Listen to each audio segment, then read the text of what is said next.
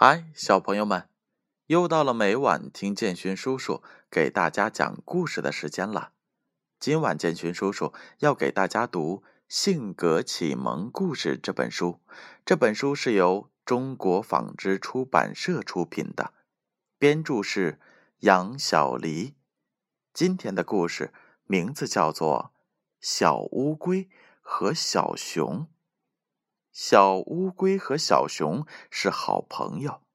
夏天，他们正在海边玩耍。小乌龟背着它的乌龟壳爬来爬去，各种怪样子，逗得小熊咯咯直笑。小熊做了一个沙堡，让小乌龟躺在里边休息。一次，小熊抱着小乌龟玩的时候，从小熊的手中掉了下来。小乌龟怪小熊太粗心了，于是他们各自找了其他的伙伴去玩了。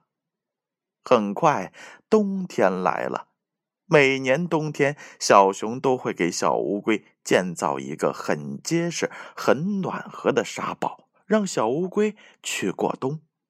当其他的动物开始冬眠时，小熊想起了小乌龟。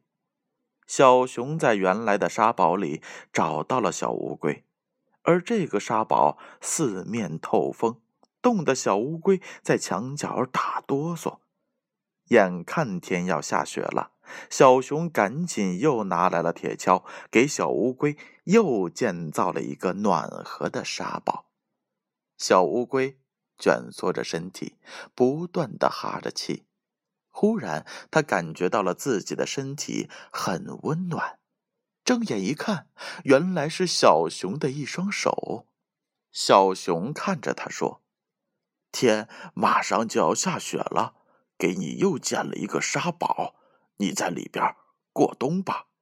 明年春天我再来找你玩。”小乌龟愧疚的对小熊说：“都是我不好。”咱们还是好朋友吗？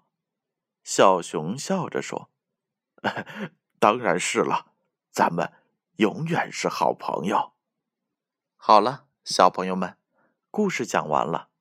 我相信，不仅是小乌龟和小熊，你们平时和周围的小朋友之间也会闹一些矛盾和不开心。记得要主动原谅对方，要做。永远的好朋友。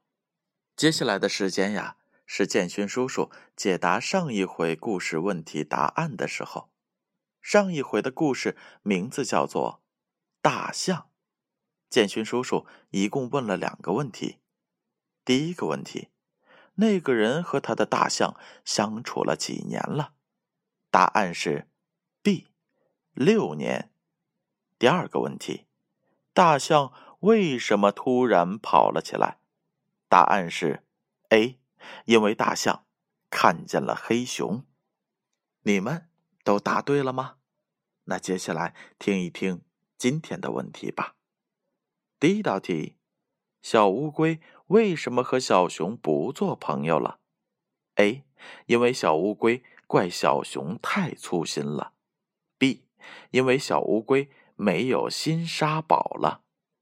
第二个问题：小熊和小乌龟还是好朋友吗？A，不是；B，是。正确的答案将在下回故事当中揭晓。